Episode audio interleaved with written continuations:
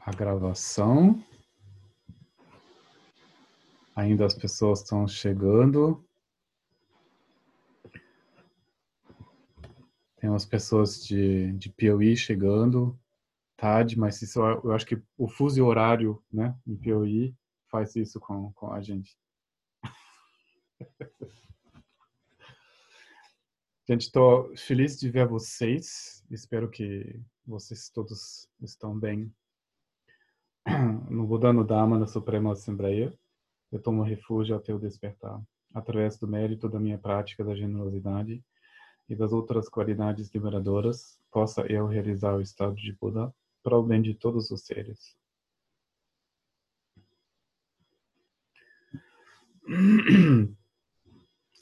É, eu fui é, andando um, um, pouco fora e encontrei o meu vizinho, uma pessoa que eu conheço.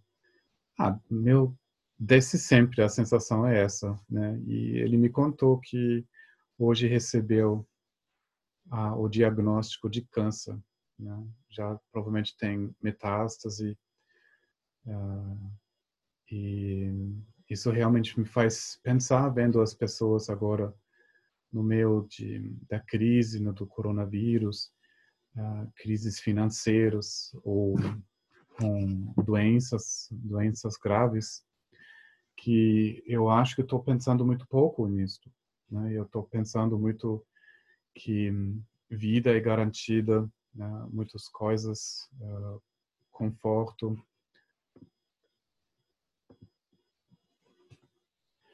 uh, segurança, saúde, que essas coisas são uh, garantidas. Daí é muito importante valorizar a vida, sim, uh, se alimentar bem, né, de ter todas as precauções e ficar de boa saúde, mas não co completamente apoiar em corpo, não se apoiar em, em seguranças, uh, planos de saúde, mas de não esquecer que todas as experiências uh, têm na base, uh, em a sua verdadeira natureza, são consciência. E sem conhecer essa consciência, não vai ter segurança. Né? Então, nós precisamos fazer esse jogo de viver essa essa vida, né? de, né? de trabalhar, né? tudo que um, faz parte de ver a alimentação, de cuidar do nosso corpo, e mesmo momento de praticar desapego, de alimentar a nossa curiosidade, de entender o fundo de todas as experiências que é a natureza da, da consciência. Hum, eu estava trocando uh, mensagens e a última vez uh, eu conversei um pouco sobre sobre o despertar. Hum, a melhor maneira de conversar sobre o despertar, provavelmente de não conversar sobre o despertar e só meditar, só uh, ensinar as pessoas, inspirar as pessoas de olhar na sua experiência, né? de não reprimir, de não seguir os pensamentos, mas de olhar e estudar, analisar a sua verdadeira natureza. Mas como a nossa consciência conceitual que está lidando com um antes, um agora e um depois, que precisa entender uh, consequências e que precisa se adaptar, uh, fica curioso. Uh, e muito difícil dizer todo mundo tem que inv se investir no, no despertar, colocar todo o coração, toda a energia nisso sem saber nada do despertar. Daí tem duas coisas para chegar no despertar, para deixar os véus atrás, de lidar com esses sentimentos que, que vêm, ah, de olhar no fundo do, do medo e do, do controle, precisa, sim, muita é, energia, muita coragem, muita determina, determinação. O que mais uh, alimenta o caminho espiritual e determinação. Só a determinação nós não podemos forçar, não podemos cobrar, ninguém pode cobrar essa determinação de ninguém. Quando nós tentamos, nós vamos ficar muito tenso. Quando você falar, ah, é, alguém me falou que o despertar é muito importante, é melhor que outras coisas, daí eu vou me forçar de meditar duas horas por dia. Não vai funcionar nessa maneira, não funciona com os outros alvos, outras metas, como você foca em estudo, eu vou me formar, eu vou fazer estudo dois anos, depois eu vou chegar com diploma, daí eu posso achar um emprego maior, eu posso responder perguntas com mais uh, qualidade, com mais conhecimento. Não, não funciona assim. Então, nós precisamos chegar numa determinação sem solidificar um alvo.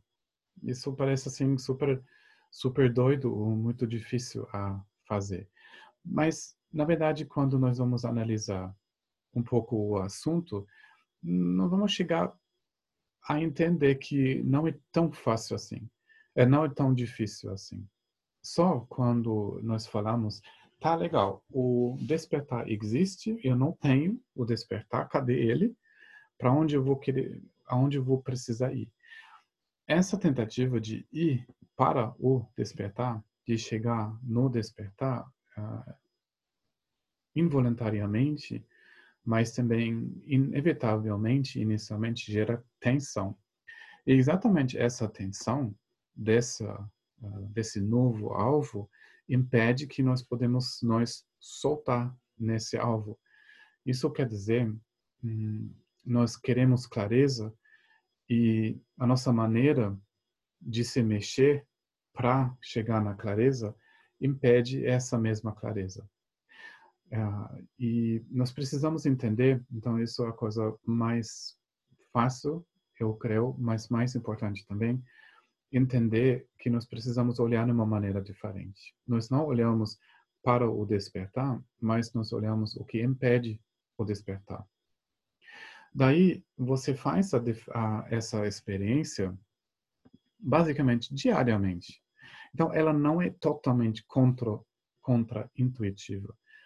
Por exemplo, quando você quer sentir algo com certeza ou plenamente, um novo sabor, ou você quer cheirar algo e entender completamente esse cheiro, experimentar ele plenamente, o que você faz?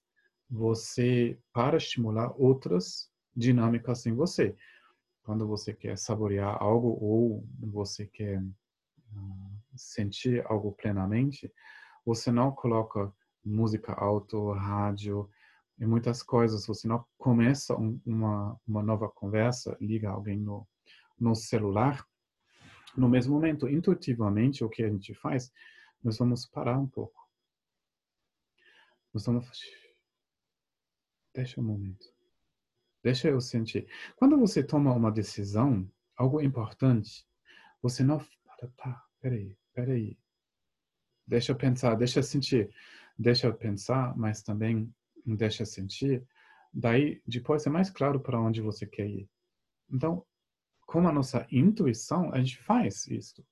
A gente deixa o momento, nós paramos de estimular outros gatilhos, outros estímulos em excesso, para poder sentir plenamente. Então, o que a gente chama chamata, chama shamatha, a estabilidade ou uh, permanecer, repousar em paz, em outras, em outras palavras, para traduzir a palavra shine um, em tibetano, um, nós usamos um tempo de plenamente sentir, de não pensar, mas de nos abrir plenamente. Então, esse lugar nós precisamos alcançar mas de lá, nós vamos olhar e descobrir o que faz a gente sofrer. Então, se não, nós não seguimos as palavras do Buda. O Buda não falou o despertar está longe de vocês. Uh, você, vocês são muito confusos, isso não dá, você tem que acabar com isso, você tem que fazer outra coisa. Ele não fala isso. Ele falou sim. Ele falou sim. Uh, vocês são confusos, ele falou: vocês não estão conscientes. ele falou, uh, Marik ele falou que falta consciência. Então ele falou isso é problemático, porque nesse caso você cria um desconforto, você cria estresse na sua mente e em consequência ele se expressa em dualismo. Ele se expressa na sensação de um eu é outro e essa relação entre os dois, que a gente chama emoção, ela cria calma. Então, ela, isso, essa, essa dinâmica é, maléfica, ela cria sofrimento infinito. Então, ele falou, olha, tem uma razão por esse sofrimento, tirou isto, você acaba com esse sofrimento. Então, ele mandou nós de investigar aonde nós criamos o sofrimento. Então, quando a última vez eu falei, olha, gente, não existe um despertar, não, um despertar como um alvo não existe. O mais você pensa nele como um alvo, o mais você vai se sentir carente. Droga, não estou ali. Mas pensa só, depois eu falei, só tem o soltar? Sim, na sua frente é só de soltar. Não tem outra coisa na frente. Né? Ou, ou soltar como uma coisa também não existe, mas o que nós podemos sentir que nós apertamos sem querer. Daí hoje é o momento de olhar para isso e entender, cara, é tenso, é doloroso. Soltar, nós vamos sentir alívio. Quando o Buda falou que o despertar é felicidade, uh, o que eles falam sobre o que a gente chama a grande felicidade, ou Devachampa, uma outra palavra para o despertar, grande não quer dizer que ela é super, uma mega êxtase. Na verdade, ela é o grande alívio. Na linguagem do Mahamudra, chamamos o despertar a grande simplicidade. Então, a ideia, quando nós falamos sobre grande felicidade, porque ela vai ser abrangente. Hum, ela, quer dizer, permeia tudo, ou ela fica completa. Isso quer dizer, nessa grande felicidade, ela não tem um incômodo hum, e você não pode, assim, ver nenhuma, uh, um traço de desconforto. Então, grande porque ela é completa, mas não porque ela é muito excitante. É bem capaz, quando você começa a ter um pouco mais foco, quando você fica mais solto, que a sensação fica prazerosa. Fica prazeroso no corpo, fica prazeroso na, na energia. É assim, de lá, bem capaz que uma experiência de êxtase pode ocorrer. Até tem maneiras de usar êxtase para chegar na grande felicidade. A gente usa quatro alegrias e a grande alegria, de novo, é Devachampa e a grande simplicidade. Então, é, mas não assim que o despertar vai ser êxtase, não mas assim festa com muita é, agitação.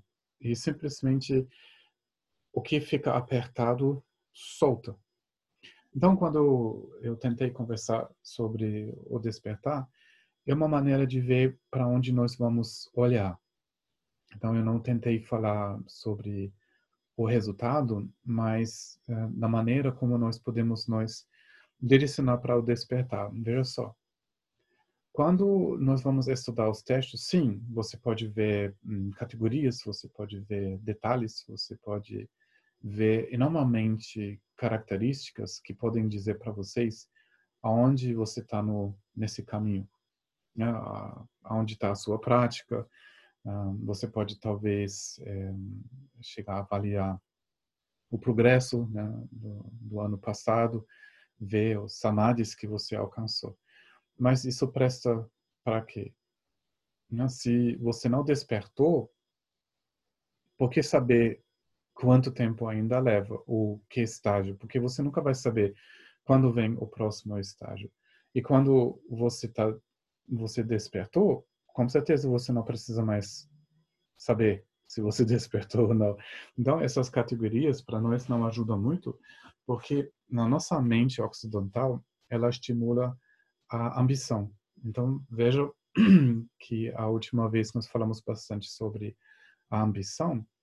Quando nós vamos ver uh, categorias, uh, é muito raro que nós vamos processar isso como uma inspiração. A gente poderia ver um, sinais na nossa prática de sentir, cara, que legal, eu encontrei o Dharma, eu estou super contente e parece que ele está funcionando, uma coisa está movimentando. Então eu estou super contente e isso alimenta a inspiração. Mas para nós, eh, também falando com pessoas, eh, claro, pessoas ocidentais de vários continentes e culturas, ah, as pessoas sempre querem fazer dois passos. Um só não é suficiente. Então, isso é a, a ambição, né, que faz que a gente nunca fica contente com o que a gente tem.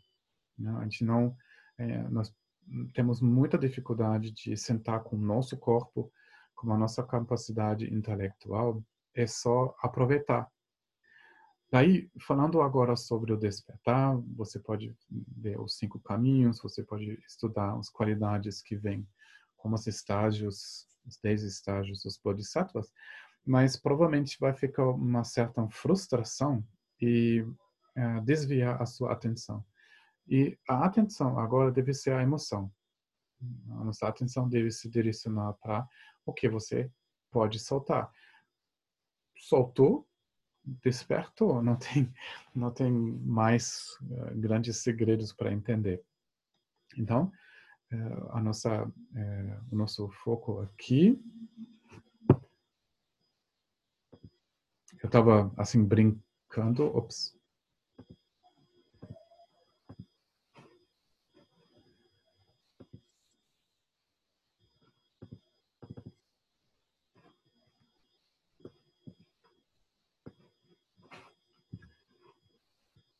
Uh, eu estava brincando aqui, uh, desenhando, né, da nossa experiência difícil da nossa vida, entendendo as emoções, e nós precisamos chegar aqui nos quereres. Uh, quando secam os quereres, a nossa consciência se abre, não tem dúvida. Ela se abre na dualidade ela se abre em reconhecer a sua verdadeira natureza. Então, o nosso foco simplesmente da nossa experiência da vida, sentindo o que está mexendo, o que está um, velando a nossa consciência, acho que uma palavra de remexer é muito muito bom. O que faz que nós somos estamos em um estado de, de tensão? Nós vamos encontrar emoções como raiva, desejo, indiferença, ambição, ou inveja, orgulho. embaixo da emoção, o motor, a energia da emoção vem dos quereres. Daí chegou no fundo da história. Não tem mais outros segredos aqui. Então, a questão de Samsara Nirvana, se o despertar existe ou não existe, é uma questão. Os quereres aqui foram soltados ou soltos, ou nós ficamos ainda sob essa esse véu de querer quando soltou o querer, não tem mais projeção de um sujeito na direção de objetos. Então, o que nós precisamos? Nós, no estado do observador, nós precisamos acolher a atenção e sentir o que fica embaixo da nossa, da nossa atenção.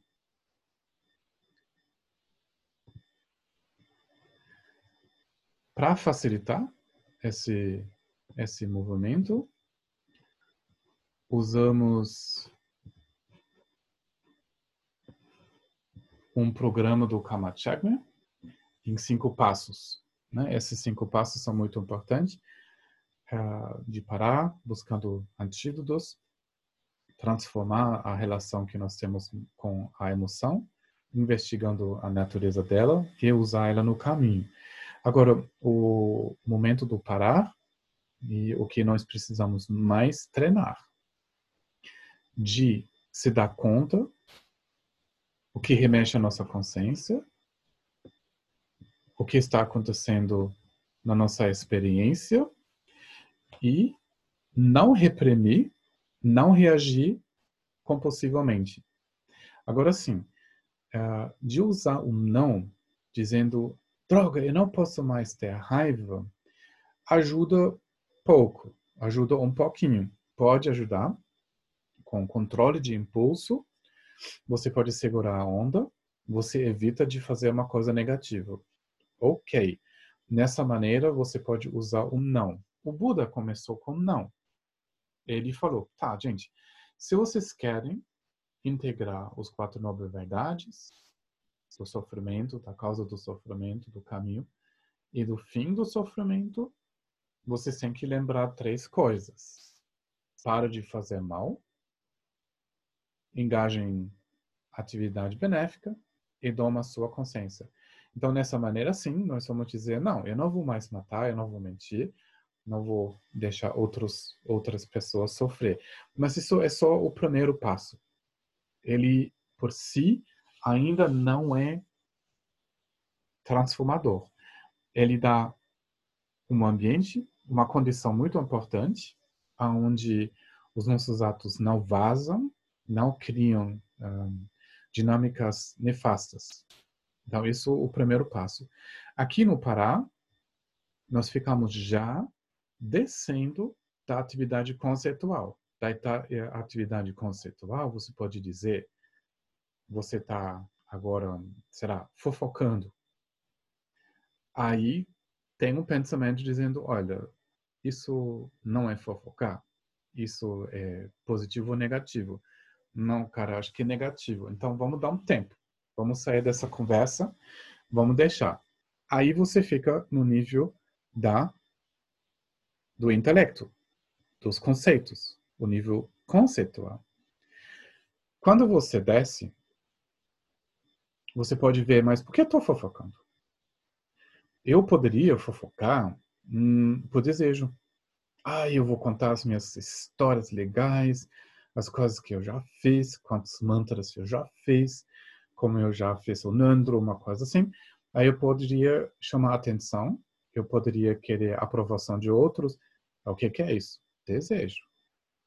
Eu estou desejando. Na verdade, não estou assim conversando para inspirar os outros. Não estou em amor, não estou em compaixão. Eu estou em desejo. Eu poderia entrar na fofoca com raiva, sabia da fulana, sabia o que ela fez. Ela sempre faz isso. Você vai ver quando você conversa com ela, vai acontecer lá. lá. Aí eu estou na aversão. Eu quero prejudicar o meu inimigo. Eu poderia até entrar na fofoca por inveja, ambição. Eu poderia entrar na conversa para me comparar. Uma pessoa fala uma coisa, aí eu vou falar uma coisa maior, melhor, mais legal que a outra pessoa. Então, eu acho que vocês sabem muito dessas, dessas conversas, uh, das, das fofocas, por exemplo. Então, aqui, a ideia, o parar, não é só dizendo, oh, não posso mais fofocar. Sim, é melhor de não fofocar. Mas mais saudável ainda, olha por que você está fofocando. Ou por que você está xingando. Ou por que você está agredindo. Ou por que você está comendo demais. Ou porque você está tenso. Então, o passo de sentir de parar com a experiência é absolutamente crucial. Sim, dá um tempo das coisas negativas, lógico, óbvio. Mesmo se, se você fica muito tenso, sai daí para acumular coisas negativas. Então, o, nosso mundo, a nossa sociedade não aguenta mais das pessoas egoístas. A gente já está acabando com o nosso planeta, a gente já está criando coisas ruins demais. Então, sim, óbvio, nós precisamos parar com isto, mas no caminho da liberação, desce para com a experiência, nota a emoção e veja o que você pode fazer com a emoção. A estratégia até agora foi quando você senta raiva, vai agredindo alguém ou algo, ou você mesmo ou outros. Não, tem maneiras melhor maneiras, maneiras mais benéficas de lidar com uma raiva, por exemplo. Nós podemos praticar compaixão.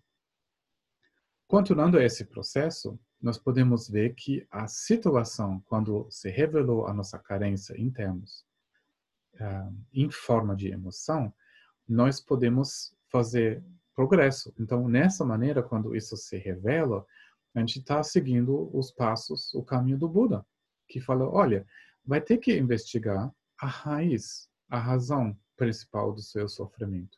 Então, a emoção, nessa maneira, nesse terceiro passo, tem, obviamente, uma lição a nós. Nós podemos aprender agora, nesse momento, de tomar uma atitude mais madura, uh, mais uh, espiritual, mais benéfico.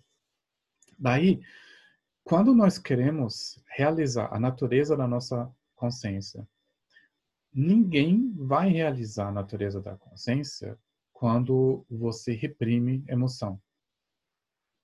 Certo? Só talvez você vai se retirando numa caverna com muita, muita motivação, você evita as emoções e você consegue entender a ausência de um ego. Ok, mas basicamente todo mundo que pratica Mahamudra ou Dzogchen ele vai olhar na experiência. Ele não evita. Você não pode reprimir e entender a natureza de algo. No momento de reprimir algo, você distorce. É impossível de realizar a natureza de algo que você reprime no mesmo momento. Aí, agora, pensa bem, você quer saborear uma coisa, mas você não coloca na boca. Vai funcionar? Não. Quando você resista, você não sabore... vai saboreando. Então, a maneira de entender a, natureza da consciência e das emoções e dos pensamentos é de olhar, mas por isso você precisa deixar isso vir. Então, a estabilidade mental, o, o treinamento em chamata, é apenas feito por isso. Para você ter a capacidade de deixar a sensação, a experiência vir, para poder olhar nela. E nesse momento, ela se libera porque ela vai ser realizada com algo inagarrável. Daí isso vai se virar o seu caminho. Bem, Gary, você pode ficar mais de frente para a câmera, por favor? Vocês não podem me ver tanto?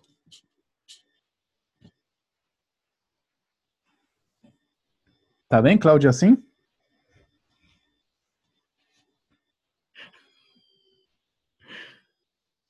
Tá, me fala se tá, tá, tá bom assim. O... Já eu acho minha cabeça muito grande. É, agora, o assunto de hoje é o orgulho. É, eu quis repetir uh, os cinco passos, porque isso é o que a gente vai ter que fazer todos os dias. Acolhendo a emoção, ficando com ela, trazendo recursos, trazendo refúgio, trazendo novas perspectivas, fazendo amizade com a nossa confusão, até ela se revela como sabedoria. Então, isso nós precisamos fazer de novo, de novo, de novo, de novo. Isso é o caminho. Um, agora, hoje, o orgulho, ele tem um, facetas, ele tem facetas diversas. Uh, um, o objetivo do orgulho para nós é de chegar num uh, status quo. Isso quer dizer, nós queremos chegar em uma concordância. Bem, a gente chegou em uh, carreira suficiente, dinheiro suficiente, forma física uh, a aprovação suficiente, daí a gente vai se aposentar nisto. Então, o que o orgulho quer, ele quer saber onde ele está, se já é suficiente. Se não é suficiente, o que domina é a ambição, certo? Então, antes do orgulho é a ambição. Quando chegamos num certo nível, nós vamos chegar num status quo. Não, eu já sei. Ah, não, é bem assim. não, para mim não é assim. Não, não sei. Aí você se fortalece e com uma estratégia de deixar o mundo fora. Você cria, como seus conceitos, uma fortaleza, algo, uma casca, um caçulo em volta de você, com uma, não sei, não sei como se chama, um lagarto que vai se, se enrolando. Assim, talvez com uma perspectiva de um dia ser uma, uh, de ser uma borboleta. Só com orgulho, a borboleta nunca sai. Você vai ficar preso do seu próprio caçulo. Então, a ideia do, do orgulho é uma visão virada por si. Aí você fala para você: não, eu sou eu sou legal, eu sou ótimo, eu sou assim, eu tenho dinheiro, eu tenho isso, né? eu já fiz isso, já viajei. Você usa tipo conceitos, a cor do seu cabelo, a forma do seu corpo, um certificado, um diploma, umas coisas assim, para se fortalecer contra o movimento do mundo. Então você tenta alcançar uma certa segurança. Ela pode ser literalmente uma segurança de dizer: não, eu sou o meu corpo. Se alguém toca o meu corpo, vou dar uma tapa. Eu vou me defender. Mas isso pode ser também em relação do afetivo. Quando você decide que você é legal, que uh, você recebeu aprovação suficiente. Daí você sai, você tenta sair da competição, você usa um, números, medidas, características para dizer, não, mas eu sou isso. Basta, bem.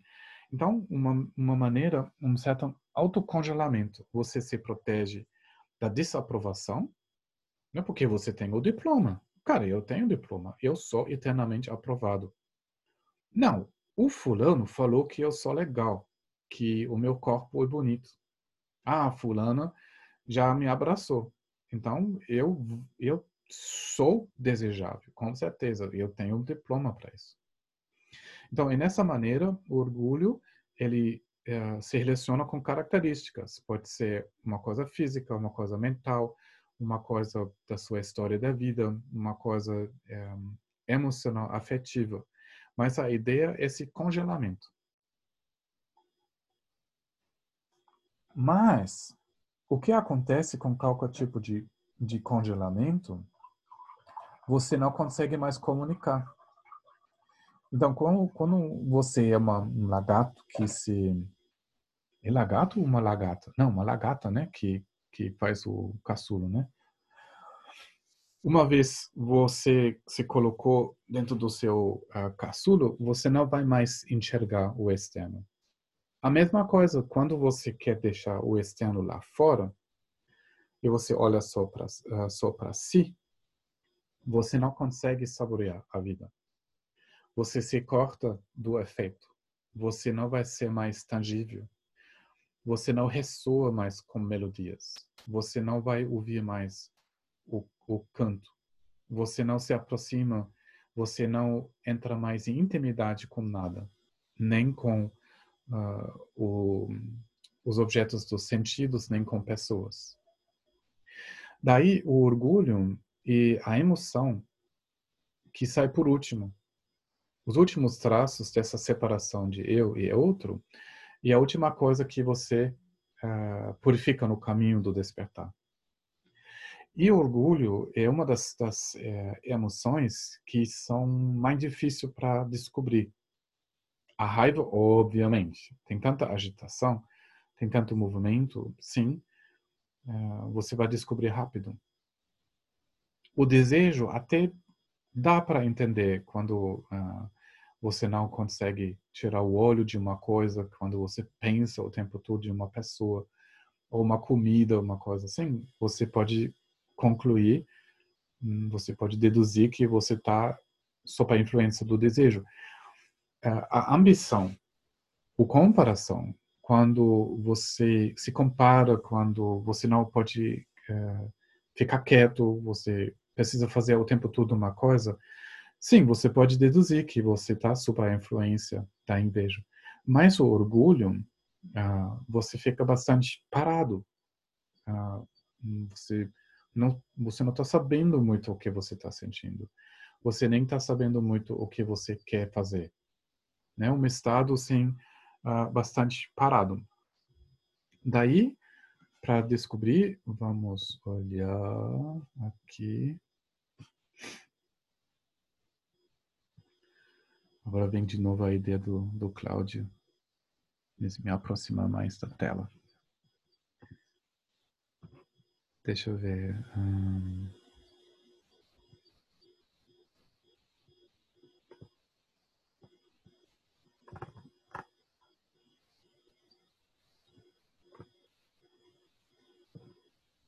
Acho que é esse aqui. É aqui mesmo. Então, nós vamos encontrar sete tipos de orgulho. E orgulho, é, aqui na língua tibetana, na e eu, gyal e vitória. Dun é simplesmente sete, mas é, o que é interessante que no momento do orgulho, o, o eu, ele ganha. Ninguém está realmente ganhando, só o apego ao eu está ganhando. Você não produz nada assim legal para você e também nada legal para outros. Então aqui a palavra tibetana Nagyal um, é interessante.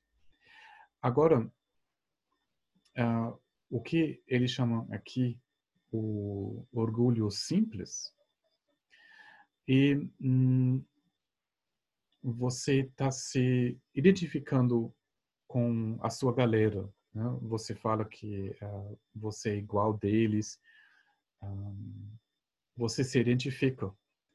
Uh, você pode ver isso quando uh, você encontra um grupo de pessoas, você se identifica com um tipo de pessoas. Talvez você é uma pessoa mais alternativa, ou você é uma pessoa mais estilosa, mais chique mas de uma maneira você vai se sentir mais, tá, a minha galera é essa. Eu vi hum, um programa, e eu creio que isso foi dinamarquês, eu achei assim muito bonito. Foi um projeto que foi uh, filmado, que ficou uh, muito bem feito. Então eles pegaram pessoas de vários tipos. Tinha lá é, uma galera meio de rock, eu acho que um skinhead, um, umas pessoas meio parece normal, tipo padrão, não sei.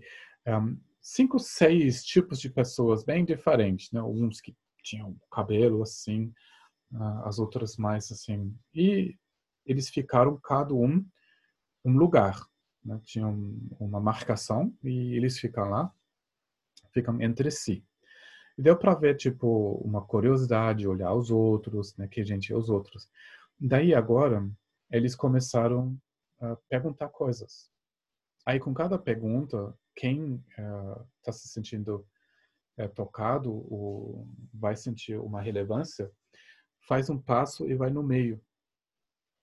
Daí foi muito interessante. Eles começaram quem tem um irmão, quem tem uma irmã.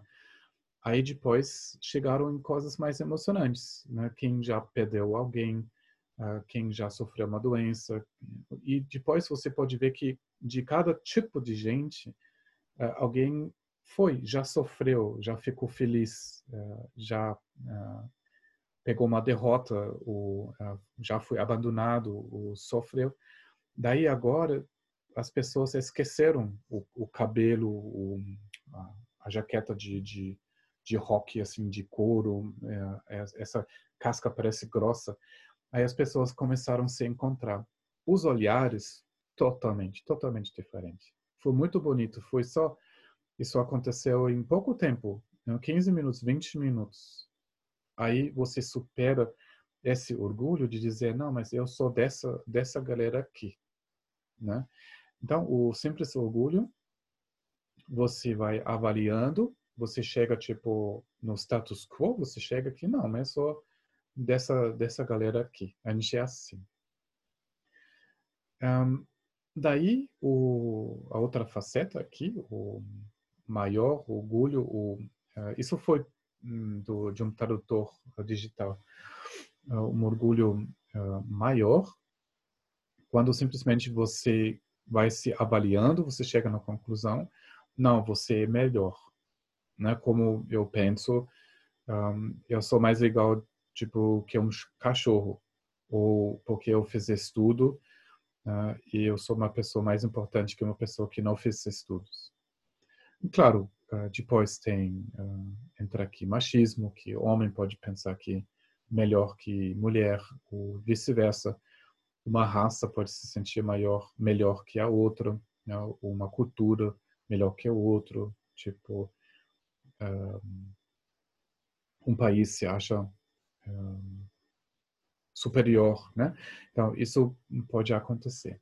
Então o super orgulho uh, quer dizer pensando que você é ainda melhor que aqueles que são grandes.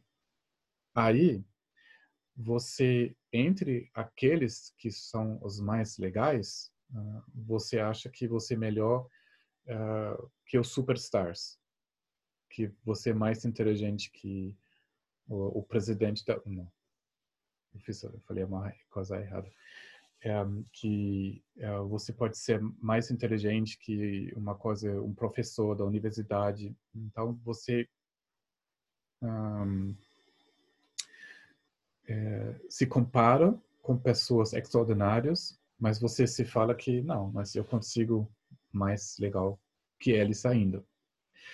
Então, o orgulho de pensar eu existo, inicialmente eu já toquei nele, mas a gente vai voltar a falar sobre sobre esse orgulho ainda um pouco mais. O orgulho uh, gritante é um orgulho uh, que que fica hum, é que você começa a perder um pouco o contato com a realidade. Então você você acredita que você pode coisas que na verdade você não é, que você não pode. Então você desenvolve um orgulho de algo que provavelmente você não fez ainda, que você acha que talvez você vai fazer, um, ou às vezes a pessoa fala assim essas essas coisas. Não, mas veja só, se eu seria o presidente, eu ia dizer assim, eu ia falar isso. Você não sabe, né? E provavelmente isso não vai acontecer, que talvez você, ao final das contas, é, você não tenha as qualidades necessárias. O orgulho de pensar que você é ligeiramente inferior. Então, isso quer dizer uh, pensar que você é ligeiramente inferior àqueles que são grandes, mas que você é excelente mesmo assim. Um, isso acontece com muita frequência. Você uh, se compara com alguém, com influência, ou um, você se compara com o mestre budista. Aí você fala, não, mas ele, ele é muito, ele é muito legal esse mestre, mas assim, eu também, porque eu fiz tanta prática, uh, eu tô quase aí. Né? Tem essas uh, coisas que você se compara, mas você parece humilde, mas na verdade você quer dizer que porque você chegou perto, você é legal também. E tem aqui o orgulho infundado. Uh, isso quer dizer hum, você uh, tem orgulho em algo que, na verdade, nem é uma qualidade. Hum, que você consegue beber muito, ou, um, um, você torce o, o Dharma dizendo, ah, mas eu tenho muito, muitas emoções, um, você meu inverte os assuntos. Agora, o que é interessante aqui no, no orgulho, você, você pode ver que isso existe também na maneira negativa. Agora, vamos ver a lista de novo.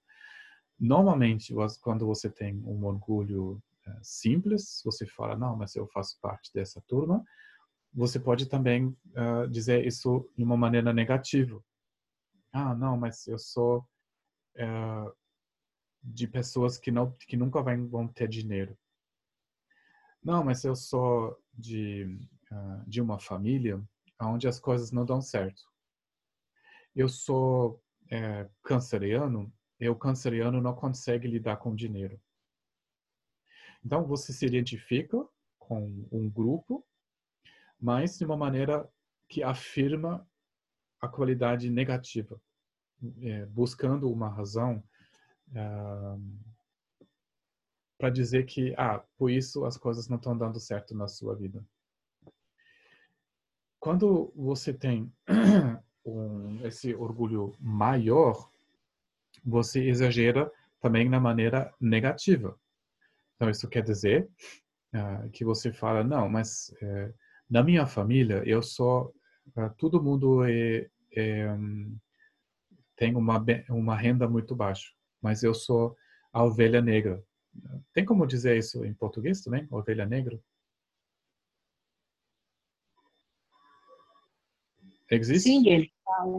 Existe ah, tá. ovelha negra. Ah, tá bom, tá bom. Então, é, você se identifica com algo negativo. Então, isso uh, é a energia da depressão. Então, o super orgulho, você fala, não, mas, assim, em, entre todos os praticantes, eu sou o pior. A, a minha mente é a, a pior de todos. Uh, eu tenho mais pensamentos negativos que todos os outros. Então, quando você vai ver essa lista, você pode ver na maneira, na comparação e chegando numa decisão que, ah, mas eu sou assim, positivamente e negativamente. Então, pensa simplesmente na, na inteligência da depressão. Ela consegue o tempo todo achar características ou razões por que você não vai dar certo. Aí você vai ver que você é uh, das pessoas que já são ruins, mas você pode assim exagerar até você pode uh, chegar nesse orgulho gritante de dizendo não, mas nada vai dar certo na minha vida nunca. Ninguém pode me, me ajudar. Certo? Então a gente chama isso orgulho negativo. Isso também é muito importante, é, porque eu já vi, estou vendo isso acontecer é, na, na cena budista, que as pessoas estão tentando ser extremamente humilde. Só a nossa leitura de humildade é, já tem a tendência de orgulho negativo, né? E eu, eu vejo assim que na nossa sociedade ocidental, que está muito marcado por é, ambição, uh, carreira, coisas externas, onde tipo influências tem influência, uh, onde nós temos uma confiança muito destabilizada. Nós não acreditamos muito em nós. Isso quer dizer que nós não temos muita confiança na nossa expressão, nas, na qualidade que nós podemos expressar, e a nossa atenção fica muito parado em coisas externas, Daí o comportamento, a aparência uh, é muito importante. Então, o início, né, me lembro quando nós começamos a praticar budismo, cada um tinha que ter uma coisa assim tibetano no pescoço. Né? Tem que ter, será, um, uma camisa, um colar, um, um, um gal com coisas abençoadas lá dentro. Então, talvez vocês podem também lembrar a sua fase extrema do, do budismo, quando você quer uma camisa com Buda, uma coisa assim. Então, de uma maneira, um, nós temos essa uh, afinidade de se definir com coisas externas. A gente quis fazer parte desse uh, dessa turma. Daí depois começa a prática e todo mundo, então isso uh, também é um pouco a cena budista porque tem os tibetanos, né, tem as pessoas de fora, tem coisas místicas, tem ainda rituais cantados em tibetano. Daí, um, nós tentamos adaptar o nosso comportamento, a maneira de falar, mas só quando nós começamos a mudar o jeito de falar, o jeito de andar, não é necessariamente um avanço espiritual, que não é necessariamente que ele traz mais consciência, mas ele pode até desviar a nossa atenção. Daí a gente começa de procurar não ter emoção. Então, bom budista fica super pacífico, sempre ria, perdoa tudo, aí fica muito muito quieto. Aí isso é muito complicado. Isso é muito complicado, porque a gente está tentando de colocar o peso em cima de nós. Quando está escrito nos textos, nós precisamos acabar com o ego. A nossa estratégia, a estratégia de acabar com o ego, de colocar pressão nele. Daí a gente tenta resolver essa coisa do, do ego em nós é, reprimir, de nós como chama? Pode, pode ser denigrar, de praticar um, um certo desprezo para as nossas necessidades, de nós colocar por baixo. Acho que é um pouco assim. Daí. É, denegrir. Denegrir. Mas faz sentido? Já notou essa tendência? Faz sentido. Né? Total. De, de, de, ah, não, eu tenho muito emoção, eu sou muito iniciante, então, depois, não sei, quase 30 anos de, do budismo, é, eu não consigo mais aguentar. Quando budistas tentam de ser assim. É, de se, de se colocar para baixo, de com todo tentar ser humilde. Né? Então, isso realmente não tem uma qualidade espiritual e nós precisamos entender isso como um orgulho negativo. A gente tem uma medida e a gente consegue de eh, a gente tenta de chegar num status quo vai se inclinando vai repetindo essas frases né uh, de uma maneira para chamar a, a, aprovação mas de ter o selo que finalmente somos budistas somos da galera legal espiritualizada alma velha com certeza encarnações de mestres tibetanos de uma outra vida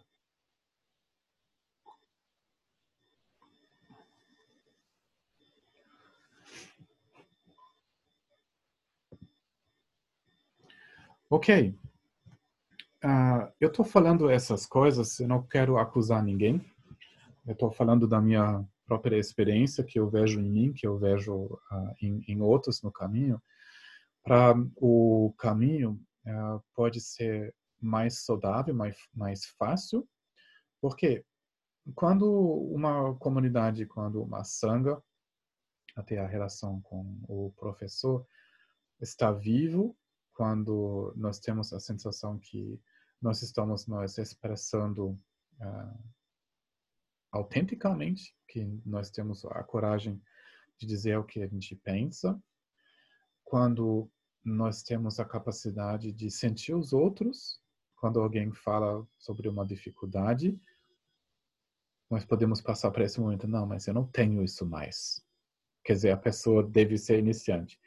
Não, quando a gente pode deixar esses pensamentos da avaliação, da comparação passar, que a gente não entra na inveja, nós podemos também soltar o orgulho de sentir a pessoa, de sentir em qual momento você também passou por isto. Você pode sentir, não, mas é verdade, isso já aconteceu para mim, foi difícil, mas eu consegui fazer, aplicar uma técnica, uma dica aí eu senti um alívio. Então, isso é muito importante. Quando nós não sentimos os outros, isso é a atividade do orgulho. Nós ficamos na autoproteção. E agora, de uma maneira, o papo que rola na nossa, na nossa mente e eu existo. Então, lembra que uma, uma faceta do orgulho é orgulho de existir. Então, quando eu falei que orgulho é a última coisa que se dissolve no caminho, é essa sensação de que eu existo. Então, obviamente, ela tem algo a ver com o querer existir, mas quando a minha atenção, minha preocupação fica comigo, eu não posso ser, estar aberto para outras pessoas. Então, quando você pratica de reconhecer o orgulho é difícil, mas é muito importante de, de reconhecer o orgulho. Quando você não ressoa com outros, quando você não entende os outros, você fica só para a influência do orgulho. Um, um frio emocional sempre é um, uh, um sinal uh, do orgulho. Então, o que fazer com o orgulho? Qual é o antídoto do orgulho? e de se colocar no lugar do outro. Então, se colocar no lugar do outro, né, seria interessante de realmente fazer, de trocar a perspectiva, mas pelo menos fazer isso mentalmente, imaginar como vai ser, como poderia ser isso para nós. O Glassman Roche, um, não sei, acho que ele está vivo ainda, uh, um mestre zen uh, nos Estados Unidos e ele faz, uh, não sei se ele faz ainda, mas ele, quando ele foi no, novo ele fez, ele fez uh, street sessions, então retiro da rua. Então as pessoas tinham que meditar na rua. Daí ninguém pode ter gastar lá no, no retiro mais que acho que 10 dólares de, de dia não pode trocar a roupa, não pode tomar banho. Então, foi pegando a perspectiva, levando a prática para um lugar dessas pessoas que você não olha. Então, veja bem, quando você vai ver um mendigo, é difícil olhar. Então, mesmo quando você olha, tem um aperto no peito é, de, de não querer sentir o que essa pessoa sente. Mas quando você senta é, no, no chão com uma roupa indesejável, com, com o cabelo gorduroso, sujo. Então, você pode ter uma sensação como que é a vida dessa dessa perspectiva. Quais são os sentimentos quando ninguém olha para você.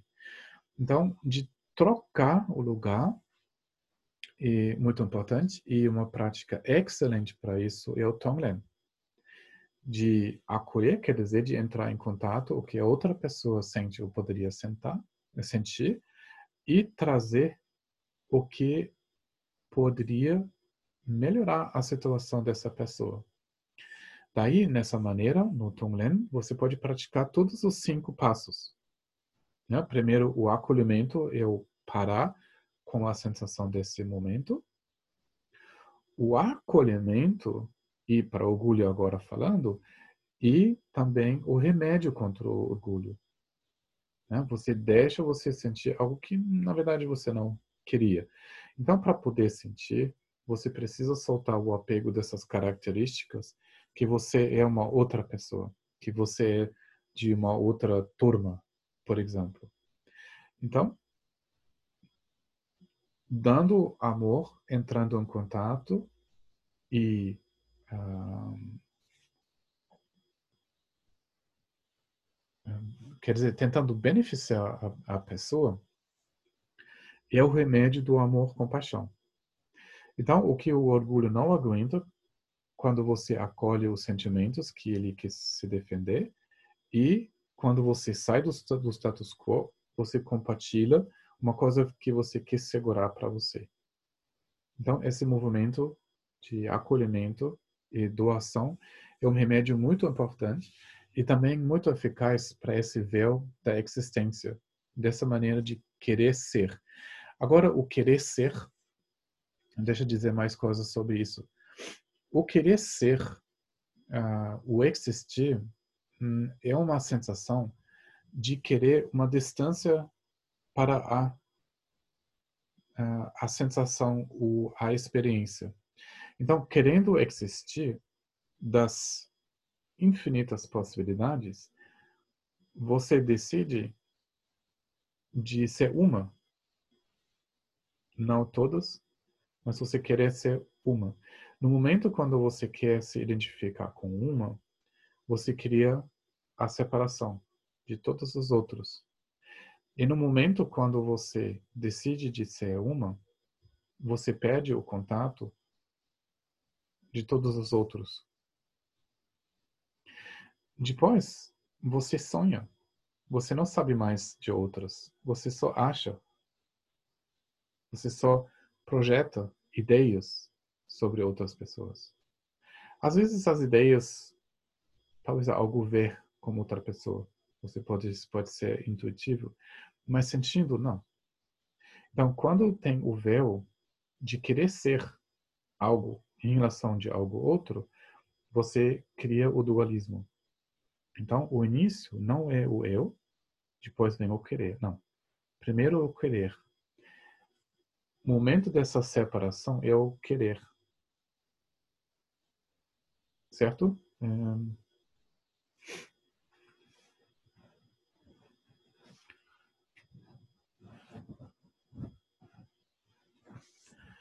Por exemplo,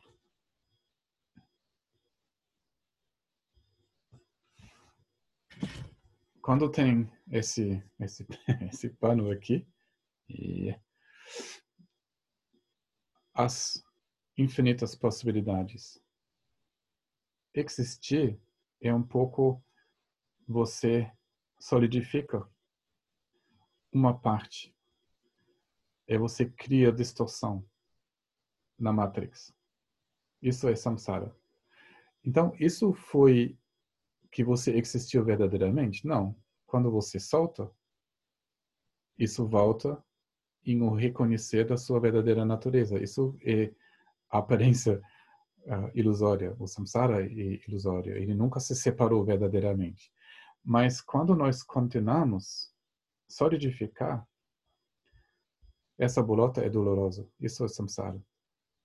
Mas ela é feita de um querer. Soltou o querer, isso se libera.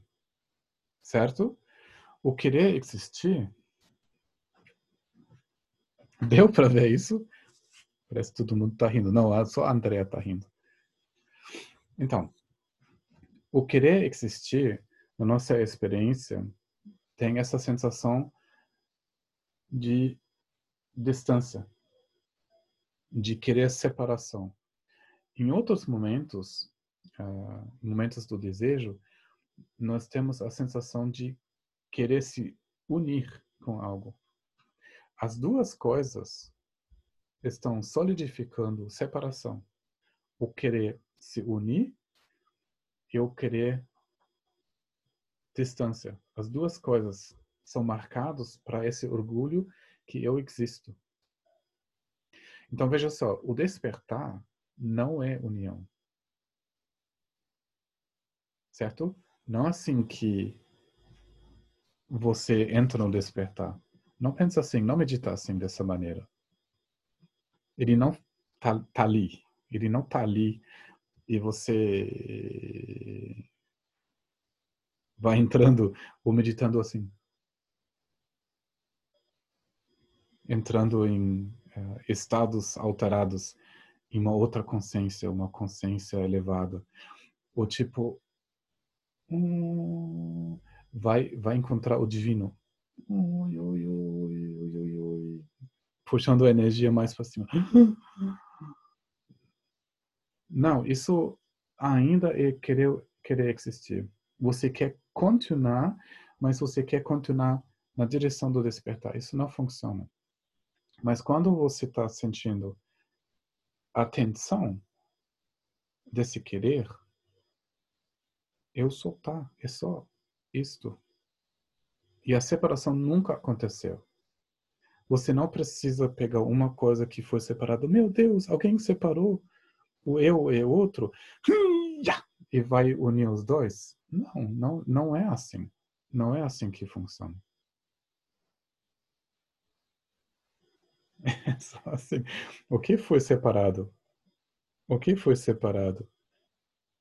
O que lá dentro e o que aqui dentro é diferente, isso nunca foi separado. Então pensa bem esse exemplo que o Diego Kent deu.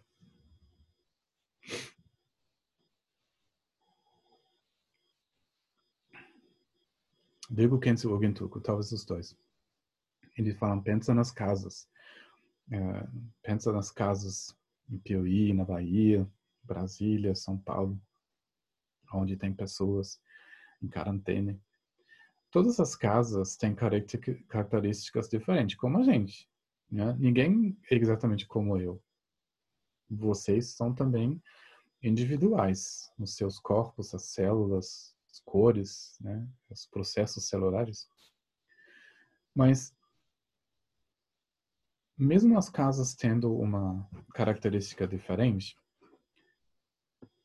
o espaço dentro das casas de São Paulo e Piauí, aqui em Herzogenaurach, perto de Aachen, perto da fronteira da Holanda, o espaço é outro? Não, é o mesmo espaço.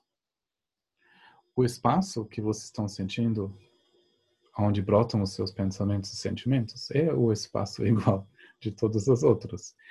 A luminosidade que entra pelas janelas nessas casas aqui na Alemanha, o sol já baixou, está né? entrando menos luz, mas a luz que entra nas casas do Brasil, da Alemanha e em África, por exemplo, a luminosidade é outra? Não. Então, o que está olhando os olhos, seus olhos, meus olhos, que está ouvindo pelo ouvido é a mesma consciência. Ela não é outra. Talvez vocês processem os sons diferentes, sim. É característica da casa. Mas a luminosidade, a clareza embaixo, ela nunca foi outra. Ela nunca se separou verdadeiramente. É só uma impressão. Então, o que faz essa impressão é esse querer existir. Ah, então, quando você fala, não, mas eu existo agora como pecador, eu vou querer ser um Buda. Não, não pensa nessa maneira. Você vai ser um Buda quando você solta. Buda sempre é. Genunpochi falou, a gente só esqueceu que somos Budas. Deixa eu ver aqui uh, se tem perguntas. Você poderia ficar mais de frente para a câmera, por favor? Tentar de novo. É...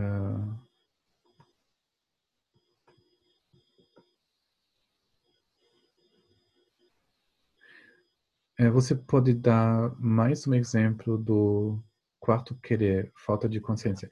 Falta de, de, de consciência, um, quer dizer, quando eu quero ser, esse, esse querer existir, quando eu quero essa, essa separação, uh, eu quero, de uma maneira, intensificar a minha experiência.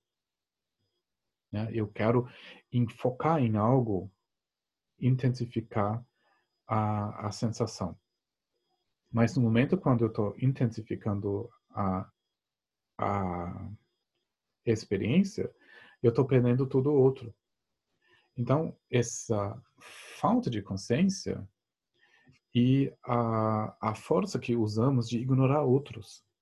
Então, a gente foca nesse passo, papo, blá, blá, blá, eu sou, mas eu quero, blá, blá, blá, é um, um, um papo constante, errático, assim, muito acelerado, e aí a gente ignora nesse momento a sensação desse momento. Então, você, você sabe disso, quando você pensa, você não sente outras coisas. Né? Ou você está conceptualizando, ou você está sentindo. Ou você acorda, ou você sonha. Então, para querer sonhar, você precisa ignorar. Daí, em cada, em cada momento, quando uma coisa vem, você descarta ela, uh, isso é esse querer falta de consciência. Né? Quando você bebe, quando você vai assistindo TV, né? quando você se joga numa experiência para não sentir uma outra, né? você está querendo essa falta de consciência. É muito forte, é muito forte essa tendência de não sentir. Aí a gente aperta os músculos, aperta o corpo. Sabe um pouco como uma criança, ah, mas se eu não, se você não me dá isso, eu vou segurar o ar. Então a gente aperta para não sentir. Né? A gente faz isso com os músculos, nós fazemos isso com o pensamento. Daí a gente pode descobrir uh, essa força.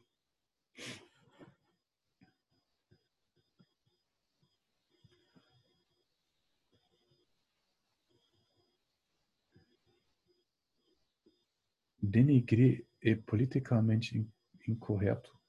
Por quê? É, Guelic, porque é uma expressão inerentemente racista. Você, porque ela literalmente significa tornar negro, enegrecer. Ah, isso vem de negro, é? Denigrir.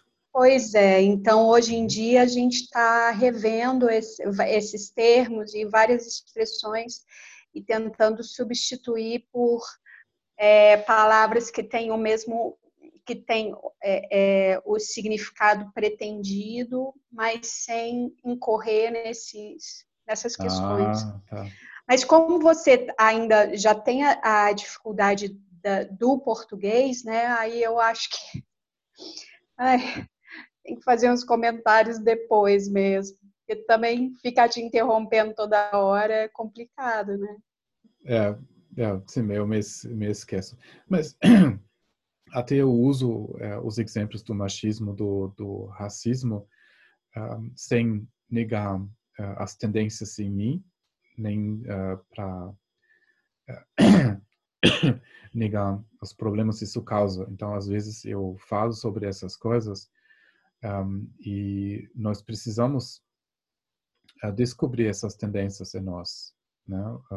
os nossos julga, os nossos julgamentos, né? E claro, nós queremos combater, mas nós vamos só combater isso quando nós vamos descobrir isso em nós, né? Essas essas tendências uh, violentas uh, em nós, né? Então, um, sim, é muito importante achar uma linguagem que inclui todo mundo, né? Em todas todas as raças, né? Todas as culturas, mas também nós precisamos ter um espaço de poder falar sobre isso, né? para não ter vergonha, mas de trazer as soluções, né? E a solução de reconhecer isto e no fundo soltar né? o nosso o nosso orgulho. Só assim nós vamos verdadeiramente combater o racismo, né? Mas interessante, nunca pensei que isso vem de, de, de negro, né? Muito engraçado que isso entrou já nas, nas línguas, né? É, não consigo ir direto muito baixinho, não sei qual o problema. E tá baixo para todo mundo? Não, né? Ah, talvez você precisa aumentar o volume lá no seu aparelho, Chile. É, estou fazendo uma meditação diária de 10 minutos. Eu estou praticando o soltar das emoções e pensamentos. Mas no fim da meditação começa a sentir incômodos físicas. O que fazer quando você sente dores físicas? É, bom, tem muitos é, incômodos é, diversos. Né? Eu, particularmente, eu estou uh, ah, sentindo muita coisa no meu corpo. Ele não é assim exatamente fácil? Quer dizer, eu, eu sei muito disso, problemas do joelho, de, de costas, né? o ombro, eu já sofri várias coisas. Um, o que você pode fazer? Hum, você explora, você fica curioso sobre de onde vem a, a dor. E para mim foi assim. Uh, algumas vezes eu achei que ah, tem que ser mais um problema físico eu solidifiquei isso, né, até foi no médico, né, e de repente um dia foi, foi embora. Né, uma outra coisa que eu tive com, com o joelho dor pra caramba, muito, muita dor no joelho. Daí um lama me falou, não, mas isso é um karma, isso vai passar. Cara, não passou, doía, doía. E um dia eu estiquei, dobrei este que dobrei mais uma vez, ele fez clac, clac, clac. Aí depois passou. Depois eu passei um bom tempo sem, sem dor, até as coisas outras vêm. Então, às vezes são coisas kármicas, né? Quando as pessoas começam as prostrações, quando você começa o caminho da purificação, coisas podem acontecer, né? Então, é muito importante que nós ficamos curiosos, não assustados, mas sim com respeito para o nosso corpo, né? de ficar assim forçando a meditação com muita dor, você vai ficar tenso. Então, uma meditação tensa também não não serve. Mas de mudar o seu corpo o tempo todo, porque tem um desconforto, também não serve. Então, nós precisamos desenvolver uma curiosidade, uma certa força de, de lidar e de acolher as dores como um processo kármico, mas também não perder o bom senso. Por exemplo, quando o seu corpo já fica prejudicado de uma maneira, de forçar uma postura pode piorar a situação e depois você nem pode mais sentar, né? Então, a minha dica fica com curiosidade. E na meditação? Quando vem a dor, acolhe ela uma vez. Solta. Você vai ver que você pode relaxar com ela. Você pode ver que, na verdade, relaxando, baixa a sensação da dor. Hum, ela vem uma segunda vez. Aí, de novo, você consegue soltar e ver, cara, baixou a sensação da dor. Quando vem a terceira vez, move o corpo, dá uma massagem, inclui isso. Daí você tem o acolhimento, a exploração, mas você não tem essa dureza dizendo, não, mas ele falou que a dor é ilusão, eu preciso. Não, eu não falei isso. Sim, era uma aparência ilusória como todos, mas mesmo assim você vai ter que usar o seu corpo uh, eu espero muitos anos ainda na sua prática. Então tem que tem que ter essas duas coisas. Mas quando você segue essa dica que Genunpoti também deu, acolhendo ela umas duas ou três vezes, aí na terceira vez você movimenta le, uh, levemente o corpo, estica ou dá uma massagem, daí você cuida, mas você vai continuando o caminho da purificação. Então, os mestres dizem uh, que eles são felizes quando eles ficam doentes porque eles estão purificando calma. Me identifiquei muito com o ensinamento de orgulho. Sinto essa emoção pela minha própria mãe. Me sinto melhor que ela. Dificulta o exercício de compaixão por todos os seres, como se todos estivessem sendo meus mães. uh, pois tenho raiva da minha própria mãe. É, é, uh, são, são coisas uh, que eu creio que são normal. É, tem, tem duas coisas. As nossas mães é, deram o corpo literalmente para nós, né? alimentaram o nosso corpo, né? passou por parto, tem, tem várias coisas assim muito importantes que aconteceu. Aconteceu que agora nós pode, podemos praticar o Dharma, que muita coisa vem delas. Mas as nossas mães, nossos pais, uh, eles também são seres carentes. Então, eles tentam uh, nos moldar, que a gente fica a extensão das ambições deles. Então, isso cria uma, um, uma ambição que a gente tenta ser mais que eles, né? Isso está eh, dentro dessa raiz. E quando nós começamos a praticar é, compaixão, nós quebramos um, uma fronteira. E essa fronteira, uma criança cria, uh, ela, ela coloca os pais mais altos para poder seguir uh, dentro da segurança deles. Então, a criança ignora vários defeitos dos pais para poder sobreviver. Daí, de repente, quando nós começamos a praticar amor, compaixão para os nossos pais, primeiro vem muita raiva. E a raiva, de uma maneira, é saudável, porque as, os nossos limites não foram sempre respeitos. Só agora, quando a gente fica, ah, tá, tá sabendo, é a ambição dos nossos pais, dos meus, dos meus pais. Ah, são eles que são responsáveis para minha miséria. Não, não pode parar com isso. Então, deixa essas emoções, a raiva, o orgulho vir, mas deixa você sentir que mesmo os pais tendo limites, eles deram muita coisa, eles tentaram o seu melhor. Daí, pouco a pouco, você vai chegar em perdoar e sentir mais por perto. Isso não quer dizer que você vai é, ter que é, estar lá para a ambição deles. Você pode colocar limites, obviamente, você precisa fazer isso, mas você não precisa fazer isso mais de uma posição é, da raiva. Uh, deixa, deixa eu colocar a luz aqui.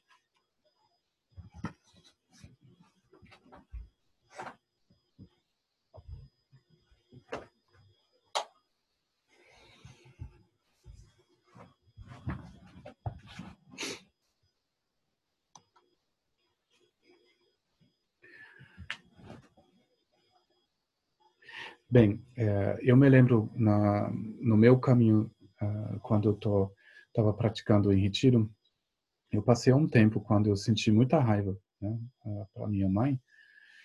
Só depois eu comecei a ver que eu tratei os outros como os mesmos padrões que a minha mãe me tratou. Né? Então, as coisas que eu não gostei, uh, onde eu consegui sentir essa raiva, eu vi que eu já estava produzindo mesmas, os mesmos padrões. Então, nessa maneira, é importante quando tem esse processo de trabalhar uh, com uma raiva com, com a sua mãe, uh, que uh, você carrega os mesmos padrões. Daí, quando você descobre isso em, em você, você chega mais em contato com o sofrimento dessa compulsão. Então, eu recomendo, quando você pratica amor compaixão, começa sempre com você, né, acolhendo você, dando amor com você, aí aos poucos com a mãe. Quando vem raiva, quando o coração fala não, não mais, eu não quero mais dar nenhuma compaixão para ela nunca.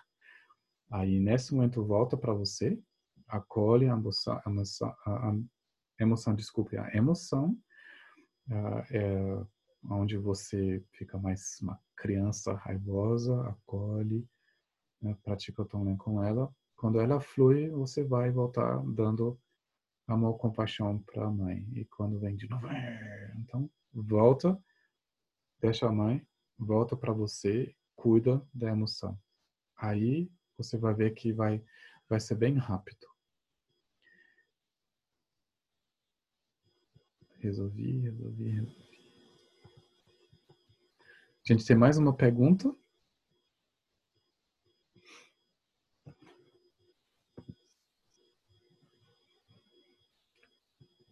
Eu estou olhando vocês.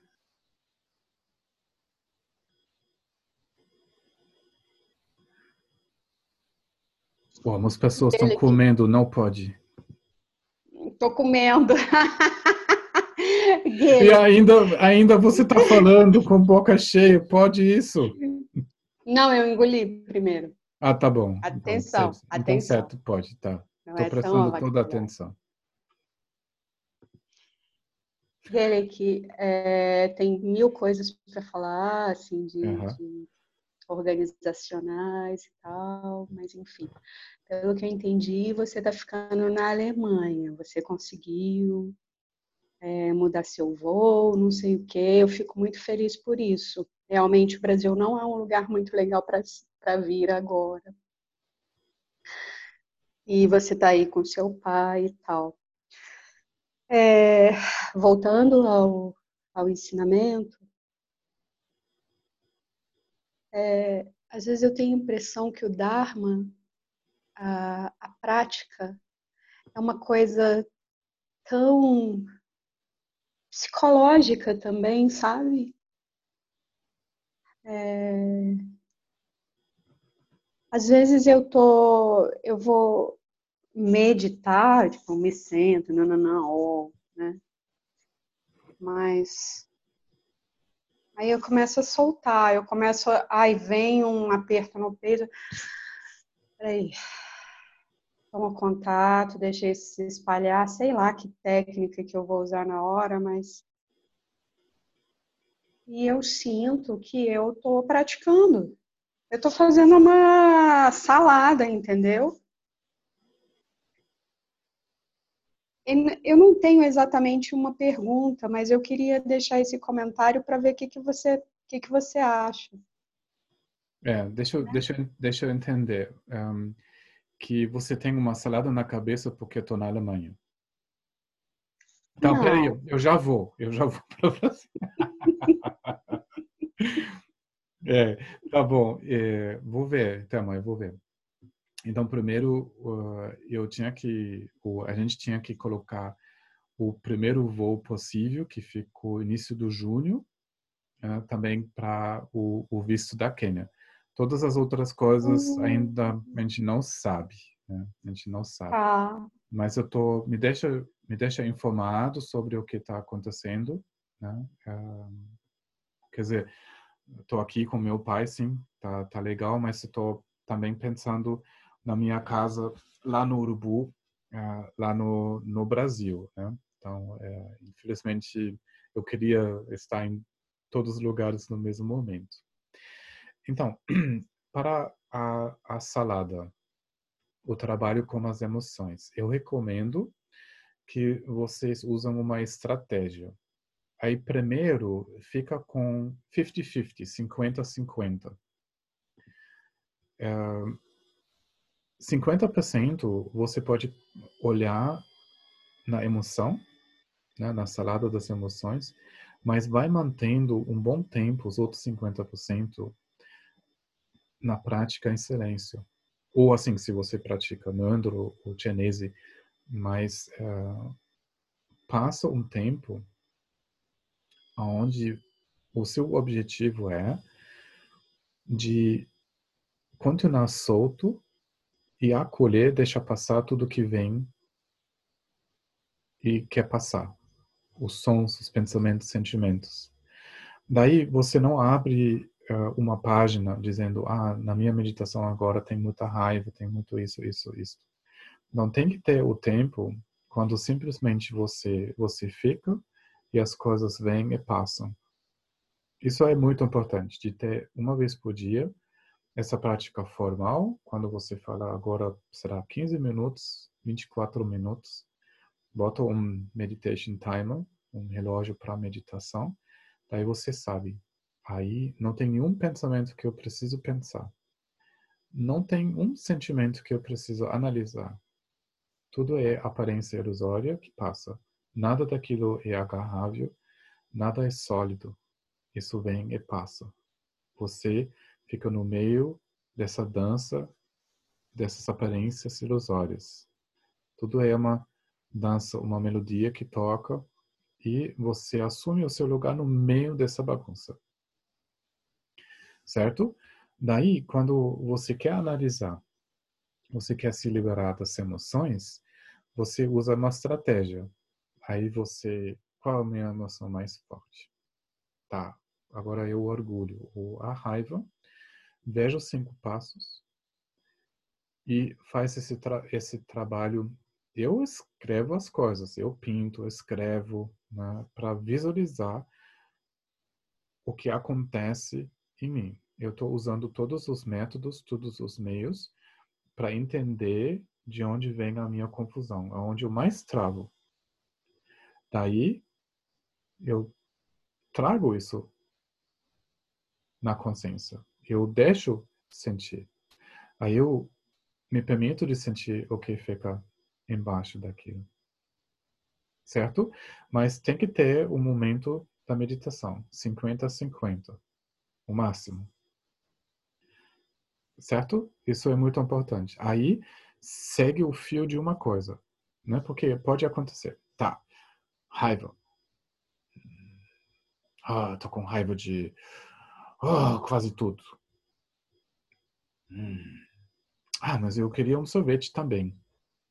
Ah, minha vizinha tem sempre um sorvete mesmo. Sabe, é, é muito fácil quando você você fura um pouco, você encontra uma emoção, aí você vai associando, vai assim, ah, tem isso também, ah, isso também, ah, tá, ah, blá, blá. aí parece muito. Mas quando você segue, segue a estratégia, você analisa a raiva agora. Daí, fica com ela. Deixa ela te mostrar uma coisa. Ela tem uma lição para você. Então, fica com ela até ela falou o que ela quis passar para você. Quando você escreve, quando você trabalha, não pula de uma coisa para outra, porque sim, depois parece uma salada. Isso é verdade. Quando você fura, e você vai ver, ah, tá, tô associando para lá, para cá. Então, volta para o assunto. Furou, soltou em cima, as outras coisas laterais, eles também se soltam. Então, a estratégia, mantendo a prática formal, como você faz ela. E quando você trabalha com as emoções, entra com uma estratégia. Não acorda mil coisas, acorda uma coisa só. Aí você vai ver que ela dá espaço, ela abre o assunto, ela solta o entendimento. e ela muda a sua abordagem. Não, não é tão difícil, mas não pode perder o fio.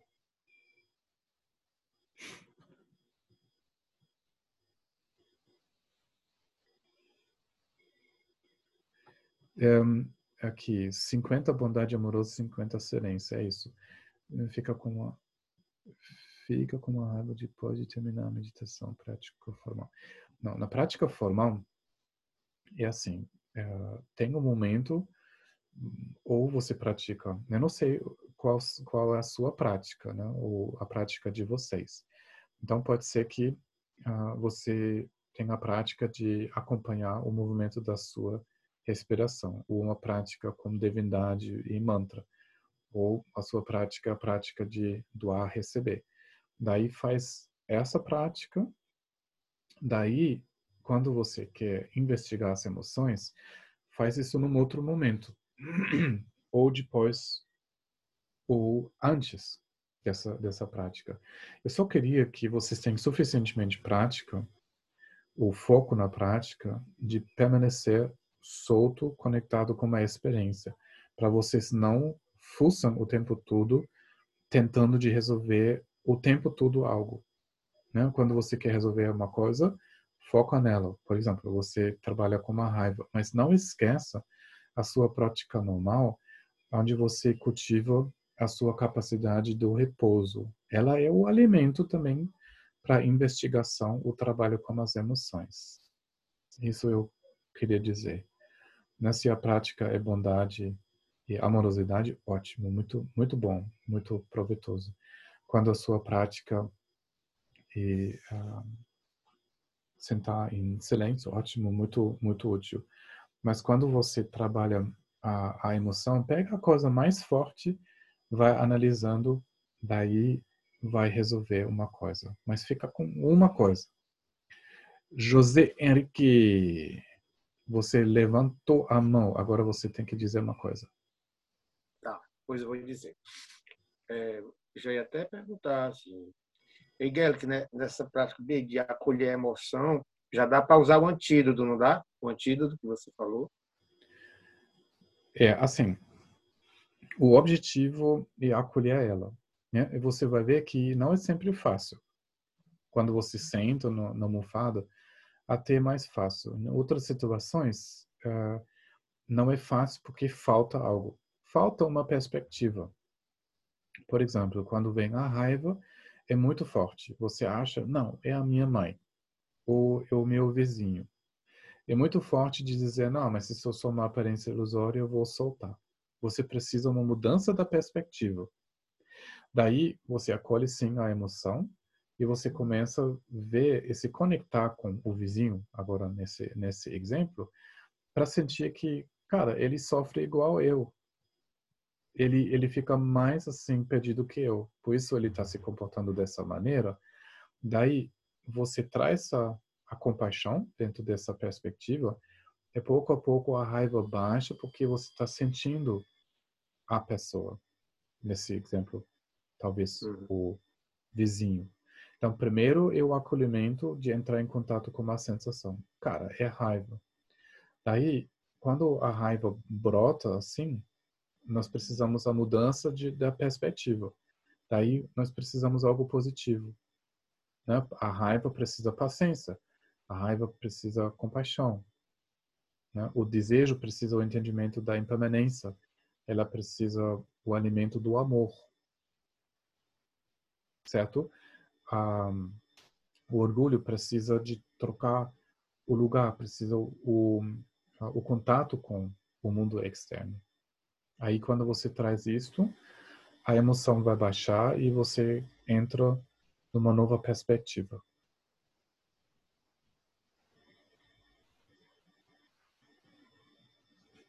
Ok, já está um pouco tarde, mas vamos sentar um momento e praticar.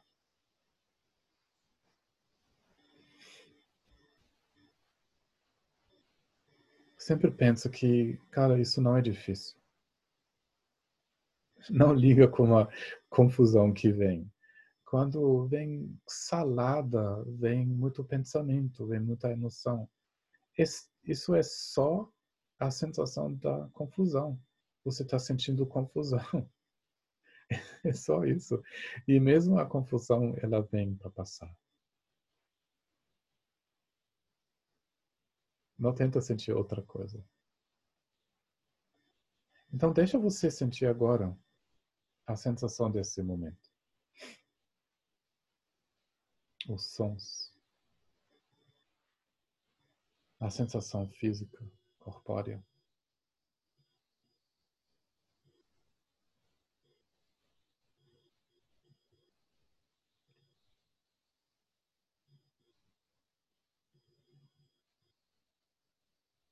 Objetos visuais, sabores e cheiros.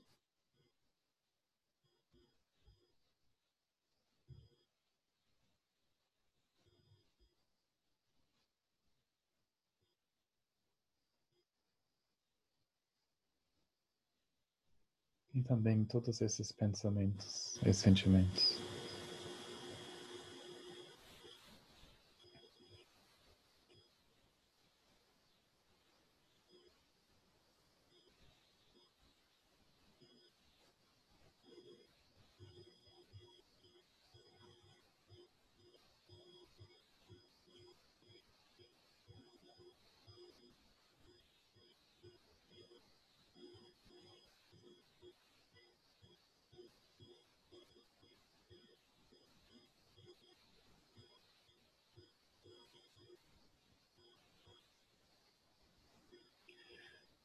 Todas as experiências que vêm agora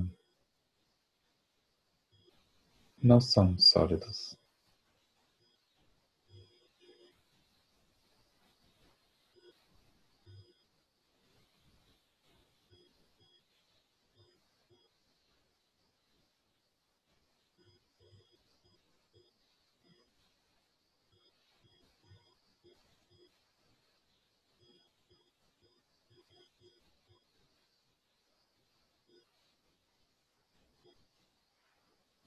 Eles são inagarráveis.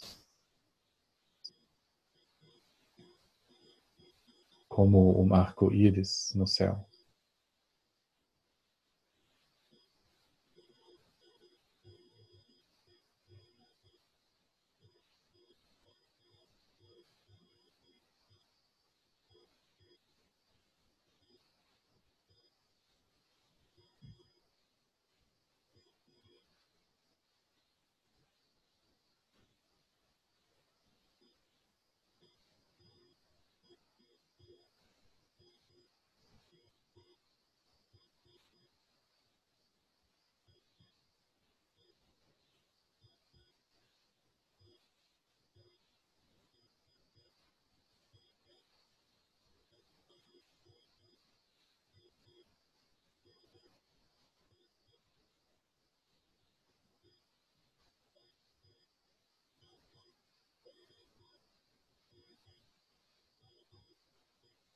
Deixa tocar essa melodia da confusão.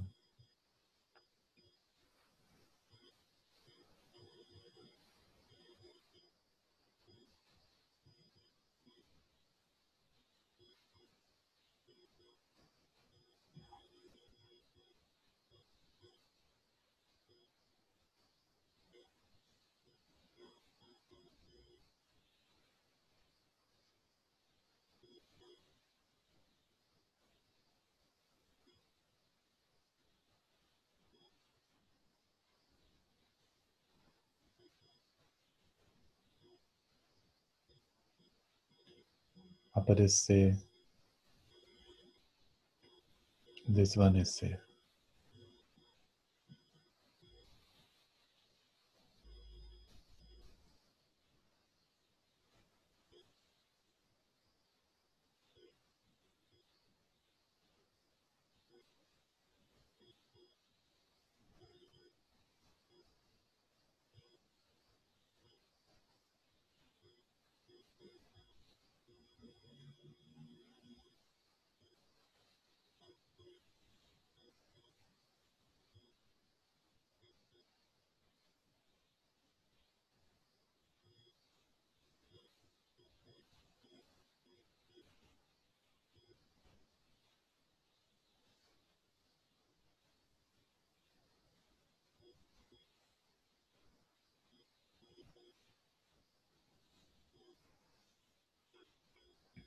Muito obrigado. Então, eu agradeço muito vocês de participar, de praticar, de trazer conhecimento, esclarecimento nesse mundo. Então, eu quero dedicar isso agora para todas as pessoas que precisam em tempos difíceis. Um, outro dia nós fizemos orações para o Ciro, uh, que não conheci uh, diretamente, mas ele estava conectado com o movimento antigo lá em São Paulo. Ele morreu. Também uh, quero pensar em as pessoas prejudicadas por esse coronavírus, mas também de outras outros efeitos possam, todos eles são beneficiados. Sonam de damche tikpane, tobne tene panam damche ne, kegana che baba tupai, sibetu ne drova drova esho. Om Nami Deva Shri.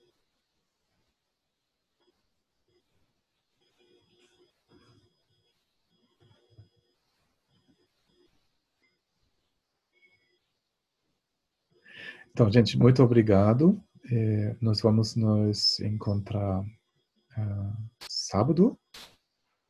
Espero até lá vocês estão, vão estar bem. E o, a gravação eu vou publicar lá no YouTube. Ela vai ficar também no Dropbox. E agora no novo podcast também eu estou colocando. Estou aprendendo todas essas coisas. Tá bom? Gaelic. Eu. Gaelic. Eu? Eu acho que nesse sábado vai ter ensinamentos do Tillman. Uhum. Vai ser no, vai, não sei se vai ser no mesmo horário, eu não verifiquei como é que é, mas eu sei que é, parece que esse sábado e domingo, né, Thelma?